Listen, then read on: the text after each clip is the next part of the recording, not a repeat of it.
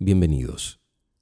Soy Norberto Jansenson y este es el episodio número 23 de Cuentos para despertar, un podcast dedicado a la narración de cuentos breves de la literatura contemporánea universal.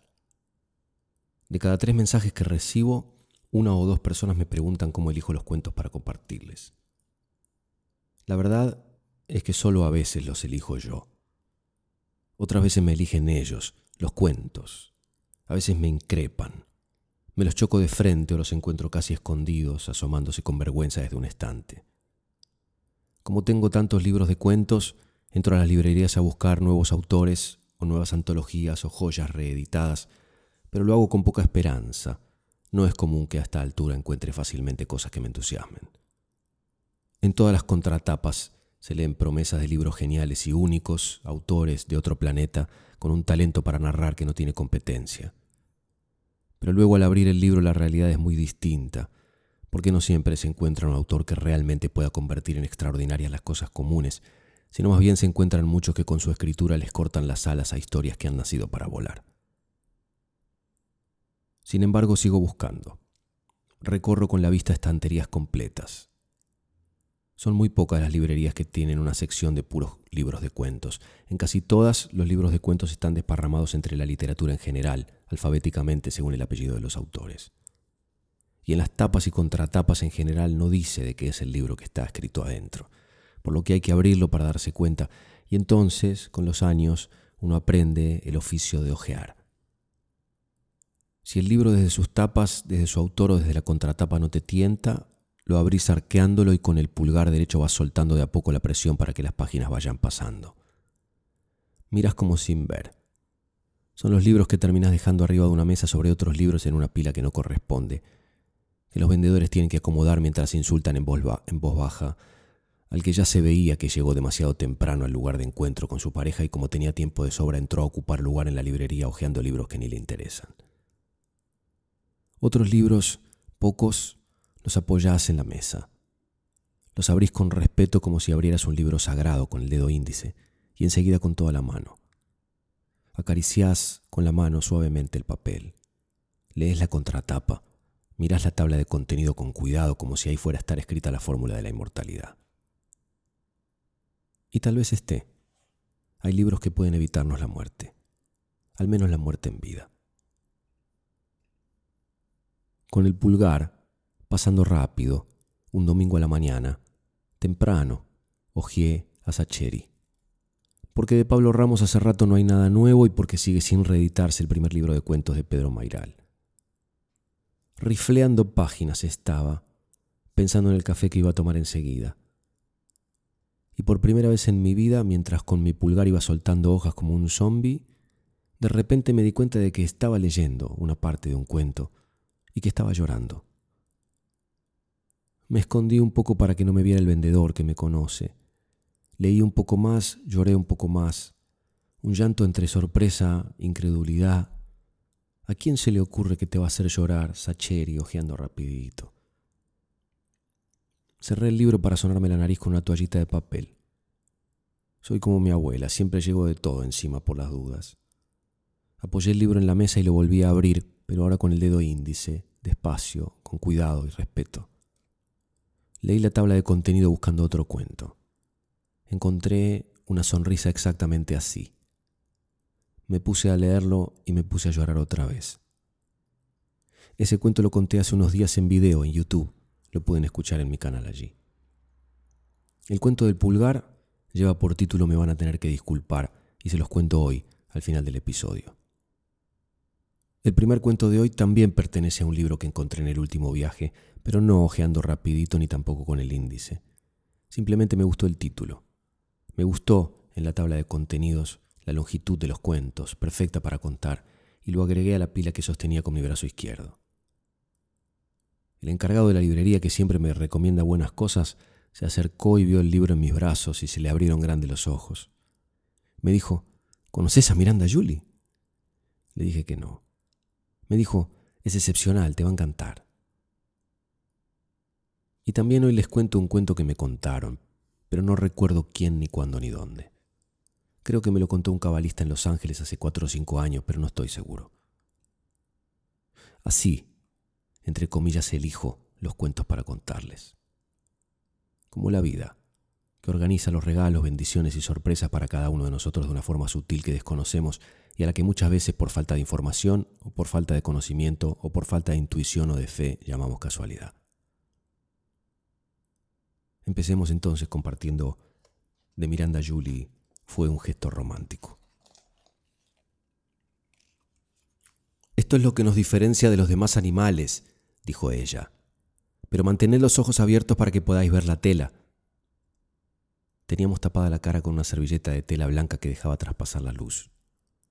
Bajo ella todo parecía más brillante, como si la tela, al hacer de filtro, eliminara la oscuridad que había en el resto de la habitación. Esos rayos oscuros que desprenden los objetos y las personas. La profesora hablaba mientras caminaba a fin de poder hallarse en todas partes al mismo tiempo. Nos olvidamos de su cara y de su pelo con permanente.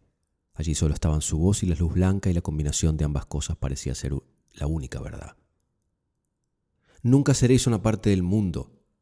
La tenía muy cerca. Los humanos construyen su mundo personal en la pequeña parcela que tienen delante de la cara. Ahora estaba al otro lado de la habitación. ¿Por qué creéis que somos los únicos animales que besan? De nuevo estaba cerca de mí porque la parcela que tenemos delante de la cara es nuestra zona más íntima. Tomó aliento. Esa es la razón por la que los humanos somos el único animal romántico que existe. Guardábamos silencio, pero nos hacíamos preguntas debajo de las servilletas. ¿Cómo lo sabía ella? ¿Y los perros qué? ¿No sienten los perros las cosas que hacemos multiplicadas por cien? Pero no había modo alguno de ver nada así que no podíamos formar una cadena de dudas mirándonos las unas a las otras. Y su voz transmitía una seguridad tan elocuente que el hecho de creer en lo que decía implicaba por obvio una sensación liberadora. ¿Qué sentido tiene aislar el dedo si es parte de la mano? Es la mano. Claro que sí. Los dedos y las manos son una única cosa, esas distinciones son meras trabas.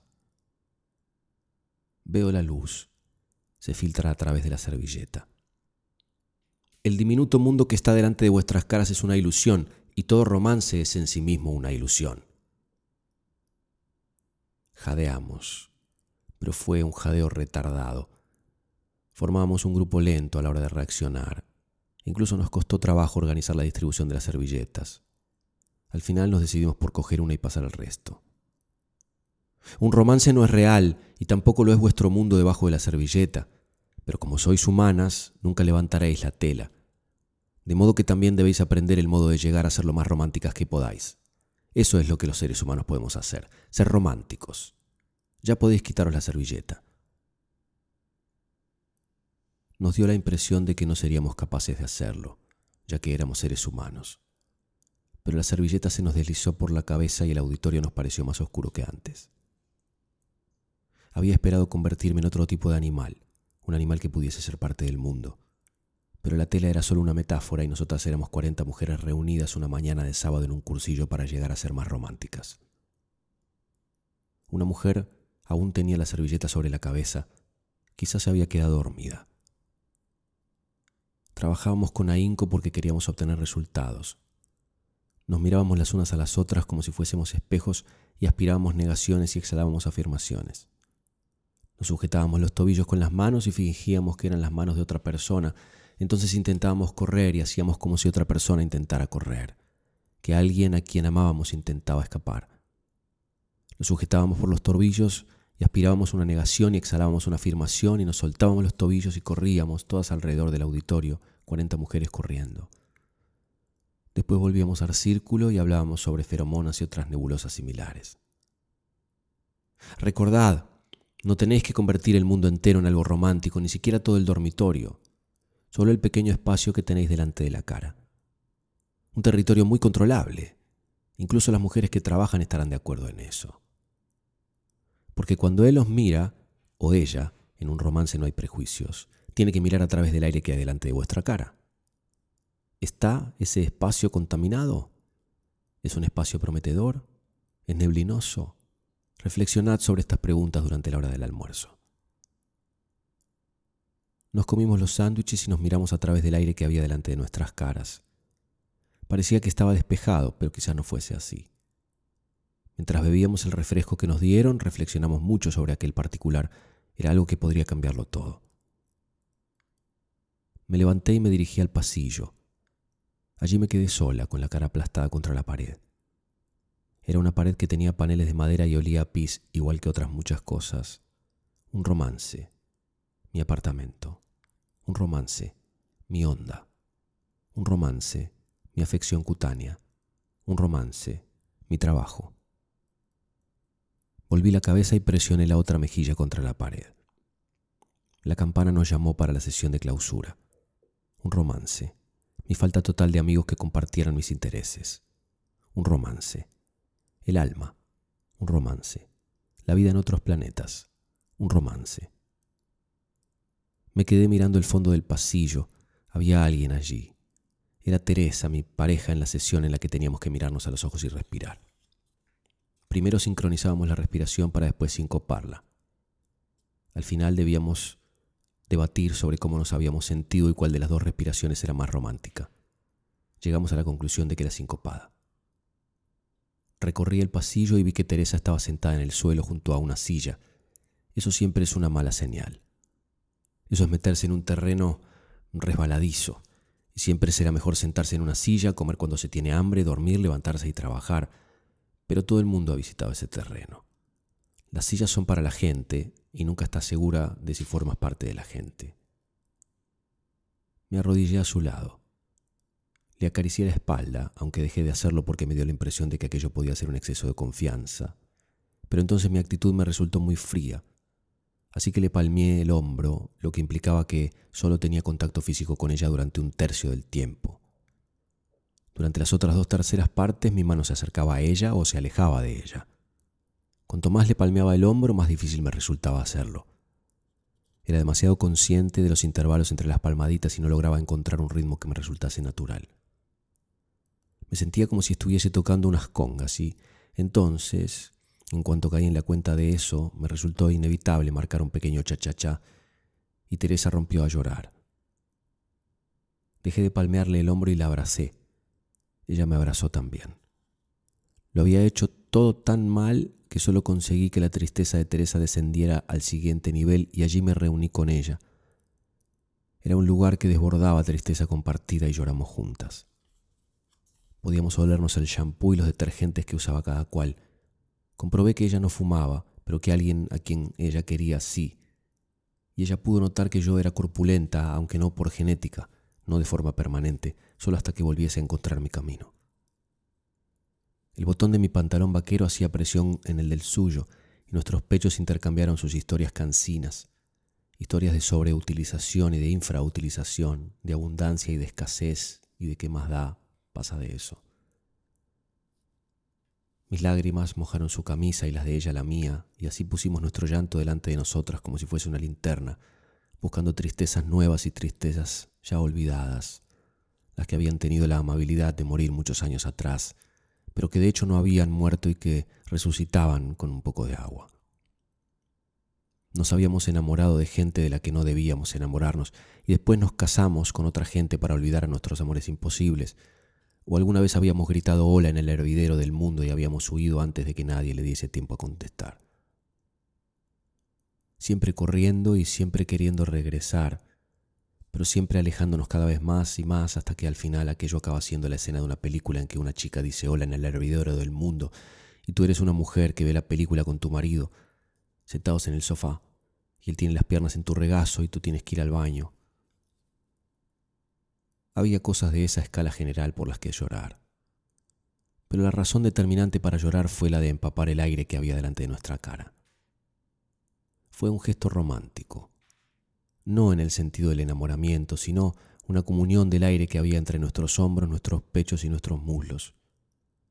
Había tanto aire que compartir. Poco a poco fuimos dejando de llorar y después de una prolongada y silenciosa pausa, adiós, nos separamos. Luego llegó la euforia, unos vientos cálidos de Hawái que secaron nuestras lágrimas y despejaron el camino de vuelta al mundo físico. Fue un gustazo estar allí junto a la silla. Nos estrechamos las manos y nos reímos con una vergüenza fingida que gradualmente fue apoderándose de nosotras y que terminó siendo verdadera. Teresa se sacudió el trasero con energía como si hubiese sufrido una caída. Yo me bajé los puños de la Rebeca. Avanzamos por el pasillo y entramos en el auditorio justo a tiempo para ayudar a apilar las sillas. No había ninguna norma sobre cómo apilarlas, de modo que, sin querer, las apilamos de tal manera que resultaban demasiado pesadas para levantarlas y colocarlas sobre las otras. Aquellos montones de altura desigual se quedaron aparte. Recogimos el bolso y cada cual se encaminó a su coche. De Miranda Julie, de su libro Nadie es más de aquí que tú, fue un gesto romántico.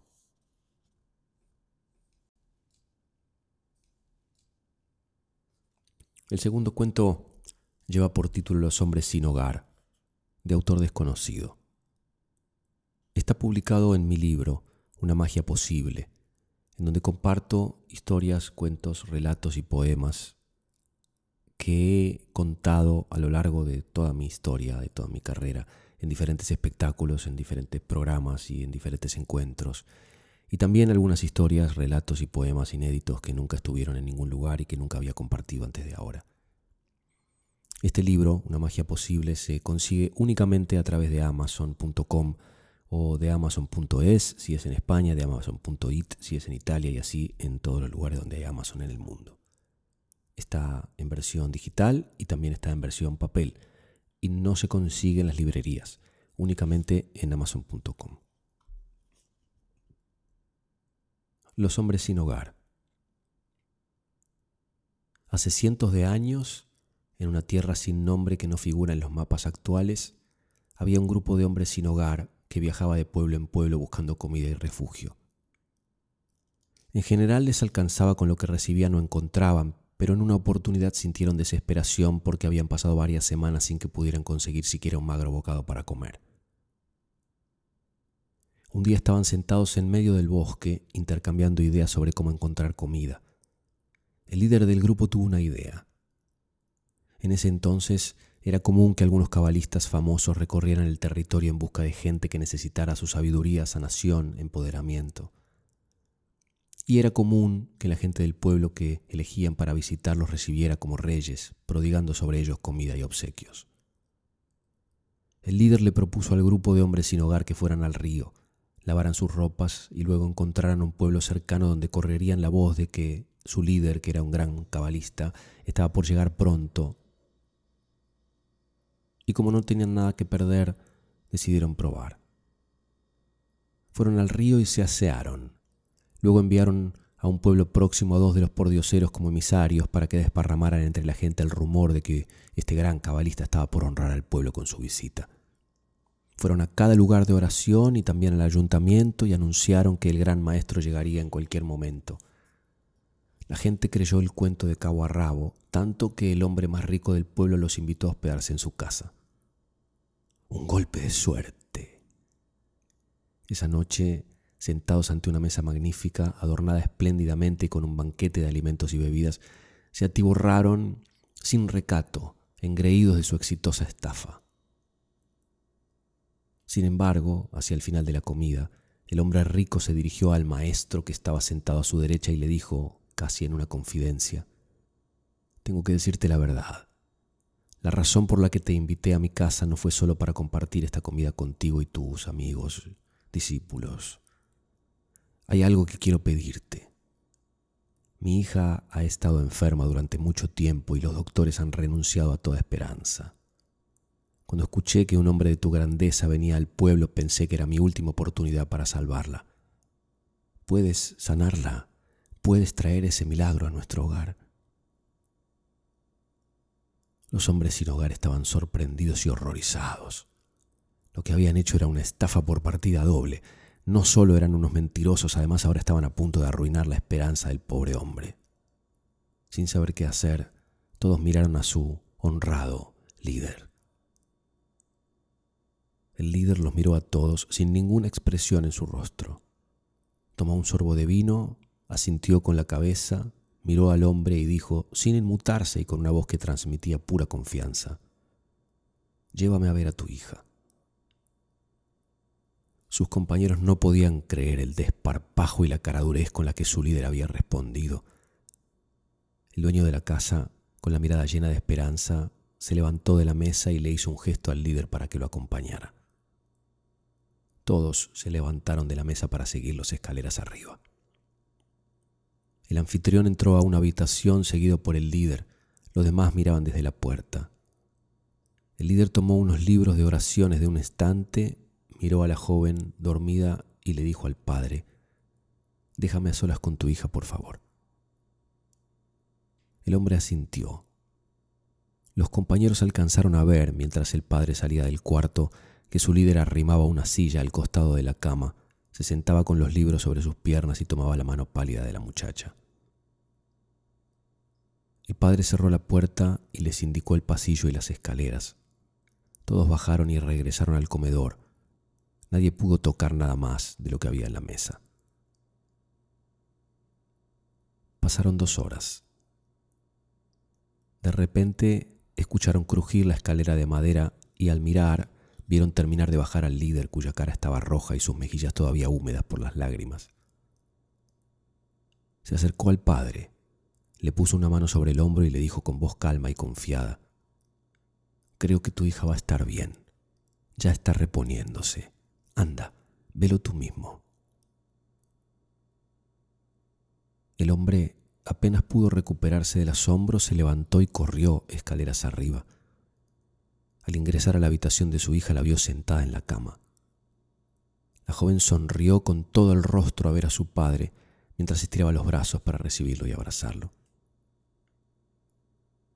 El padre se quedó parado, paralizado al pie de la cama. No podía creer lo que veían sus ojos. Reaccionó cuando pudo y se apuró a sentarse en la cama y abrazar a su hija. Los dos lloraron de emoción y de alegría. Era evidente que un milagro había ocurrido y que la niña estaba sanando. Más tarde, esa misma noche ya lejos del pueblo, los pordioseros rodearon al líder en medio del bosque donde habían planeado la estafa. Lo increparon casi al unísono. ¿Qué es lo que ha pasado en esa casa esta noche? Tú no eres un hombre justo ni un sabio, eres un hombre cualquiera, un hombre sin hogar con el resto de nosotros. Cuéntanos qué ha pasado. El líder miró con lentitud a cada uno de sus compañeros como si en sus rostros buscara una señal. Dijo pausadamente, Claro que no soy un hombre justo y mucho menos un sabio.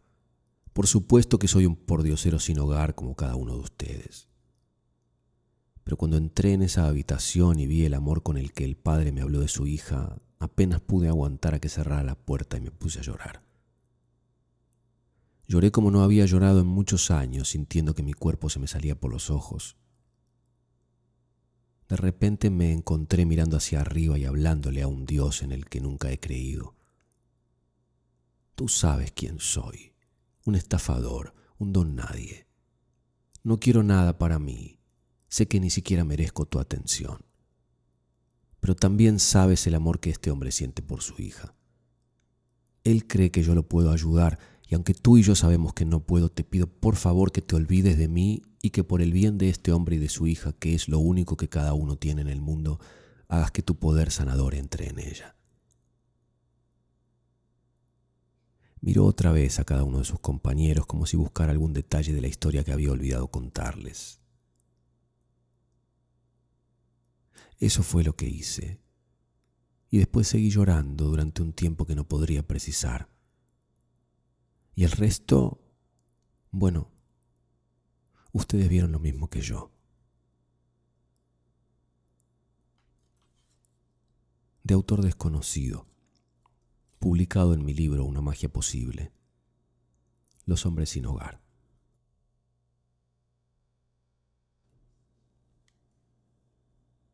Esta semana recibí un mensaje que me hizo emocionar, pero no solamente eso me hizo sentir que a veces alguien, alguien a quien uno no conoce, alguien de quien uno no sabe absolutamente nada, escribe unas palabras que le dan sentido a todo. El mensaje dice así. No soy del tipo de persona que se la pasa comentando videos de YouTube. No soy una persona apasionada por los cuentos, libros, etc. Pero esta vez es muy distinto todo. Me topé con un video, Messi es un perro. Soy un hincha fanático de ese poeta del fútbol, pero lo soy aún más del fútbol en sí. Creí que era un video como mil más que pude haber visto antes, y enseguida vi que no. Me gustó tanto que no pude evitar revisar el canal. Miré que había más cuentos cortos y salí del canal sin darle mucha importancia. Pero ese primer video que vi sobre el hombre perro me había gustado mucho. Lo vi una y otra vez, casi hasta saberlo de memoria. Seguí revisando y me topé con otro cuento más que me llamó la atención, pues expresaba sucesos de fútbol. Seguí buscando más cuentos como los anteriores, quería que se trataran de fútbol, pero en una semana melancólica en cuestiones de amor, me topé con un cuento llamado El beso, si mal no recuerdo. Todo esto me generó más y más incertidumbre. Revisaba y revisaba cuentos. Mi poca, casi escasa pasión por los cuentos se había convertido en ganas de escuchar más, e incluso leerlos a media clase de la preparatoria cuando debía ponerle atención al profesor. Yo quería seguir leyendo esos cuentos cortos que me generaban tanto. En mi búsqueda, ignoraba los videos de magia de aquel tipo pelón que contaba cuentos. Después de ignorar e ignorar esos videos, algo dentro de mí me hizo reproducir uno. Fue algo muy extraño lo que pasó. Si bien la magia ya de por sí genera muchas emociones, lo que me causó tal acto de magia no tiene comparación. El tipo pelón relata el acto de magia y tal como dice no parece ser la gran cosa, pero la historia detrás me cautivó. El sueño de los haces. Me sacó lágrimas la historia. Un maestro siempre deja algo en nuestras vidas cuando pasa de enseñar una disciplina en específico a enseñarnos algo para la vida. Después de ese video, de ese acto mágico, el sueño de los haces estaba en mí. Quería y ansiaba aprenderlo. La magia se adueñó de mí.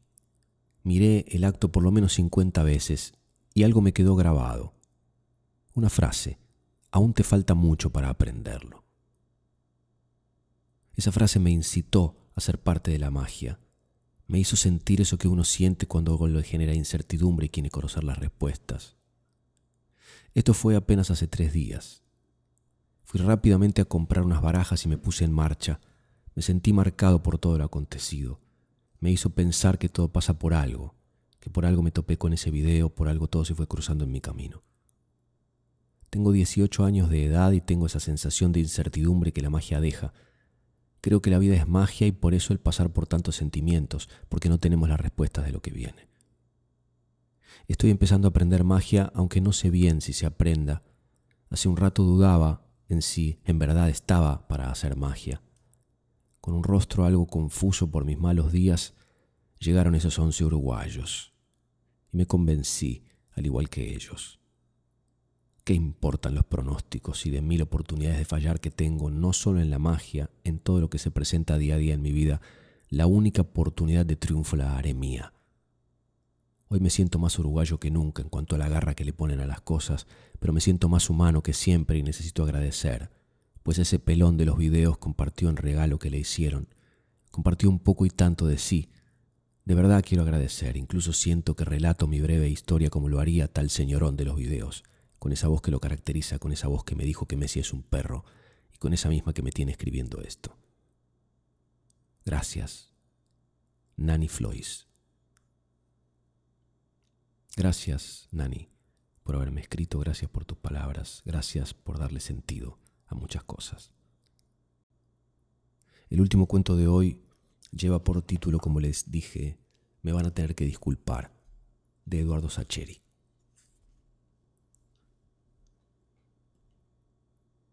me van a tener que disculpar. Yo sé que un hombre que pretende ser una persona de bien debe comportarse según ciertas normas, aceptar ciertos preceptos, adecuar su modo de ser a determinadas estipulaciones convenidas por todos. Seamos más explícitos. Si uno quiere ser un tipo coherente debe medir su conducta y las de sus semejantes siempre con la misma e idéntica vara. No puede hacer excepciones pues de lo contrario bastardea su juicio ético, su conciencia crítica, su criterio legítimo. Uno no puede andar por la vida reprobando a sus rivales y disculpando a sus amigos por el solo hecho de serlo. Tampoco soy tan ingenuo como para suponer que uno es capaz de sustraerse a sus afectos y a sus pasiones, que uno tiene la idoneidad como para sacrificarlos en el altar de una imparcialidad impoluta. Digamos que uno va por ahí intentando no apartarse demasiado del camino debido, tratando de que los amores y los odios no le trastoquen irremediablemente la lógica. Pero me van a tener que disculpar, señores. Hay un tipo con el que no puedo. Y ojo que lo intento. Me digo, no puede haber excepciones, no debe haberlas. Y la disculpa que requiero de ustedes es todavía mayor porque el tipo del que hablo no es un benefactor de la humanidad, ni un santo varón, ni un valiente guerrero que ha consolidado la integridad de mi patria. No, nada de eso. El tipo tiene una actividad mucho menos importante, mucho menos trascendente, mucho más profana. Le voy adelantando que el tipo es un deportista. Imagínense, señores. Llevo escritas 263 palabras hablando del criterio ético y sus limitaciones y todo por un simple caballero que se gana la vida pateando una pelota. Ustedes podrán decirme que eso vuelve mi actitud todavía más reprobable, Tal vez tengan razón. Tal vez por eso he iniciado estas líneas disculpándome. No obstante, y aunque tengo perfectamente claras esas cosas, no puedo cambiar mi actitud. Sigo siendo incapaz de juzgarlo con la misma vara con la que juzgo al resto de los seres humanos. Y ojo que no solo no es un pobre muchacho saturado de virtudes, tiene muchos defectos. Tiene tal vez tantos defectos como quien escribe estas líneas o como el que más. Para el caso es lo mismo. Pese a todo, señores, sigo sintiéndome incapaz de juzgarlo. Mi juicio crítico se detiene ante él y lo dispensa. No es un capricho, cuidado. No es un simple antojo. Es algo un poco más profundo, si me permiten calificarlo de ese modo. Seré más explícito. Yo lo disculpo porque siento que le debo algo. Le debo algo y sé que no tengo forma de pagárselo. O tal vez esta sea la peculiar moneda que he encontrado para pagarle. Digamos que mi deuda haya sosiego en esta costumbre de evitar siempre cualquier eventual reproche. Él no lo sabe, cuidado. Así que mi pago es absolutamente anónimo, como anónima es la deuda que con él conservo. Digamos que él no sabe que le debo e ignora los ingentes esfuerzos que yo hago una y otra vez por pagarle. Por suerte o por desgracia, la oportunidad de ejercitar este hábito se me presenta a menudo. Es que hablar de él entre argentinos es casi uno de nuestros deportes nacionales. Para ensalzarlo hasta la estratosfera o para condenarlo a la parrilla perpetua de los infiernos, los argentinos gustamos, al parecer, de convocar su nombre y su memoria. Ahí es cuando yo trato de ponerme serio y distante, pero no lo logro. El tamaño de mi deuda se me impone y cuando me invitan a hablar prefiero esquivar el bulto, cambiar de tema, ceder mi turno en el ágora del café a la tardecita. No se trata tampoco de que yo me ubique en el bando de los perpetuos halagadores, nada de eso. Evito tanto los elogios superlativos y rimbombantes como los dardos envenenados y traicioneros. Además, con el tiempo he visto a más de uno cambiar de bando, de los inquisidores al de los plañideros aplaudidores y viceversa sin que se les mueva un pelo y ambos bandos me parecen absolutamente detestables, por cierto. Por eso yo me quedo callado, o cambio de tema.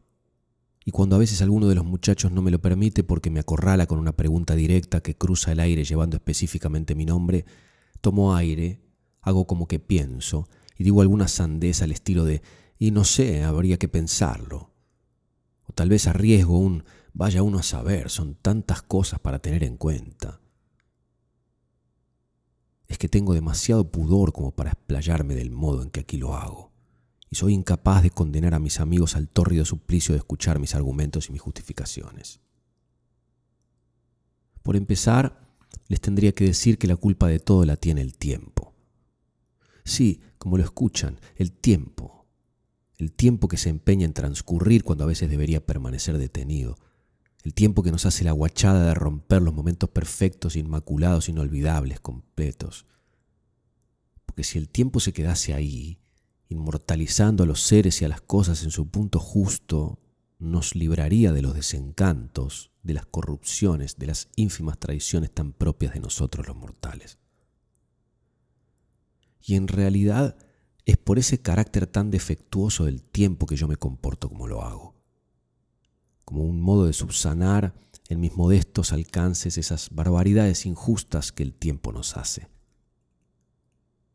En cada ocasión en la cual mencionan su nombre, en cada oportunidad en la cual me invitan al festín de adorarlo y denostarlo, yo me sustraigo a este presente absolutamente profano, y con la memoria que el ser humano conserva para los hechos esenciales me remonto a ese día, al día inolvidable en que me vi obligado a sellar este pacto que hasta hoy he mantenido en secreto. Un pacto que puede conducirme, lo sé, a que alguien me acuse de patriotero. Y aunque yo sea de aquellos a quienes les desagrada la mezcla de la nación con el deporte, en este caso acepto todos los riesgos y las potenciales sanciones. Digamos que mi memoria es el salvoconducto para volver el tiempo al lugar cristalino del cual no debió moverse, porque era el exacto sitio en que merecía detenerse para siempre, por lo menos para el fútbol, para él y para mí. Porque la vida es así.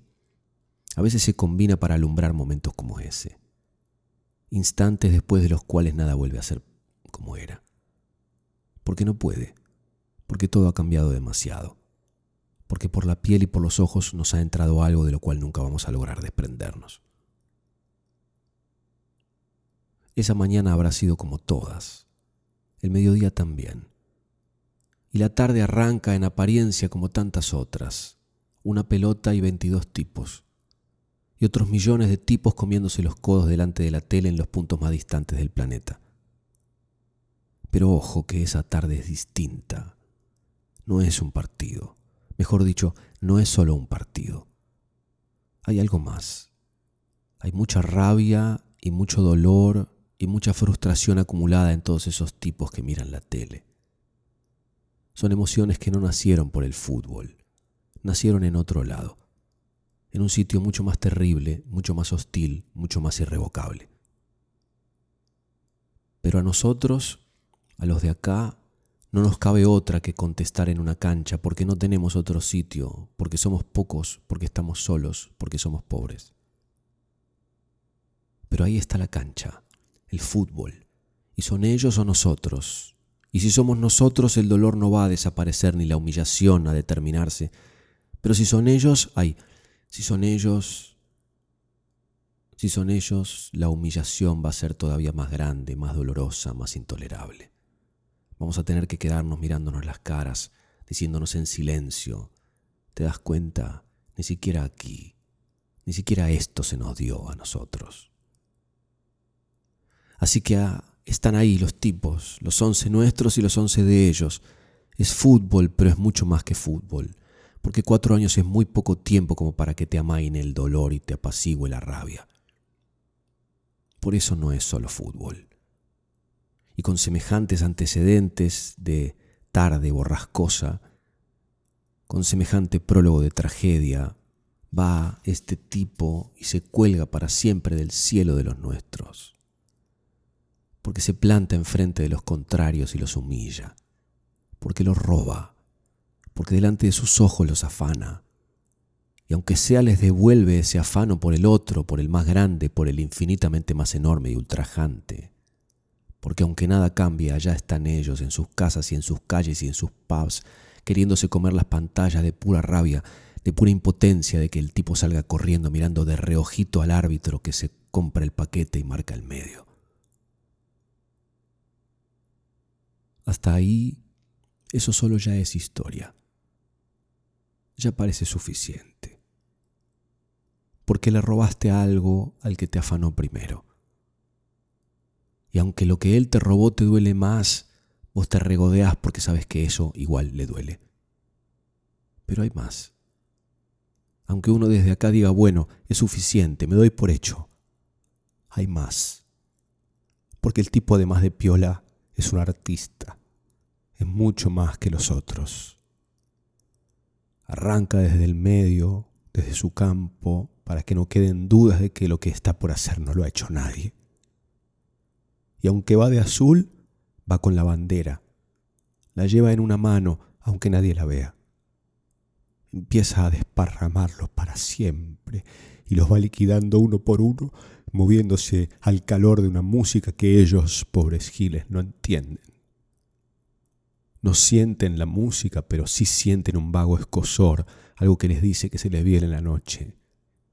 Y el tipo sigue adelante, para que empiecen a no poder creerlo, para que no se lo olviden nunca para que allá lejos los tipos dejen la cerveza y cualquier cosa que tengan en la mano, para que se queden con la boca abierta y la expresión de tontos, pensando que no, que no va a suceder, que alguno lo va a parar, que ese morochito vestido de azul y de argentino no va a entrar a la línea con la bola mansita a su merced, que alguien va a hacer algo antes de que le amague al arquero y lo sortee por fuera, de que algo va a pasar para poner en orden la historia y que las cosas sean como Dios y la reina mandan porque en el fútbol tiene que ser como en la vida, donde los que llevan las de ganar ganan y los que llevan las de perder pierden.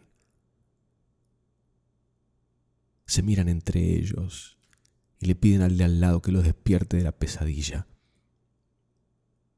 Pero no hay caso, porque ni siquiera cuando el tipo les regala una fracción de segundo más, cuando el tipo aminora el vértigo para quedar de nuevo bien parado de zurdo, ni siquiera entonces van a evitar entrar en la historia como los humillados los once ingleses despatarrados e incrédulos, los millones de ingleses mirando la tele sin querer creer lo que saben que es verdad para siempre, porque ahí va la bola a morirse en la red para toda la eternidad. Y el tipo va a abrazarse con todos y a levantar los ojos al cielo. Y no sé si él lo sabe, pero hace tan bien en mirar al cielo. Porque el afano estaba bien, pero era poco porque el afano de ellos era demasiado grande. Así que faltaba humillarlos por las buenas, inmortalizarlos para cada ocasión en que ese gol volviese a verse una vez y otra vez y para siempre en cada rincón del mundo. Ellos volvieron a verse una y mil veces hasta el cansancio en las repeticiones incrédulas, ellos, pasmados, ellos llegando tarde al cruce, ellos viéndolo todo desde el piso, ellos hundiéndose definitivamente en la derrota, en la derrota pequeña y futbolera y absoluta y eterna e inolvidable. Así que señores, lo lamento, pero no me jodan con que lo mida con la misma vara con la que se supone que debo juzgar a los demás mortales porque yo le debo esos dos goles a Inglaterra, y el único modo que tengo de agradecérselo es dejarlo en paz con sus cosas. Porque ya que el tiempo cometió la estupidez de seguir transcurriendo, ya que optó por acumular un montón de presentes vulgares encima de ese presente perfecto, al menos yo debo tener la honestidad de recordarlo para toda la vida. Yo conservo el deber de la memoria.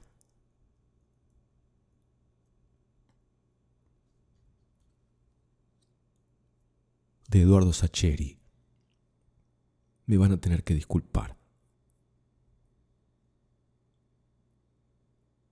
Hasta acá llegamos hoy, estimados queridos oyentes. Quiero agradecer siempre a Walduter la librería por acompañarme en este proyecto. Walduter es para mí la mejor librería de la Argentina, con un catálogo impresionante de libros nacionales e importados y un servicio de libros a pedido sin trámites ni complicaciones. Walduter está ubicada en Buenos Aires, en Avenida Santa Fe 1685 y por supuesto en internet en www.walduter.com.ar. Walduter se escribe W-A-L-D-H-U-T-E-R, walduter.com.ar. Gracias también por escribirme, por recomendar, por compartir.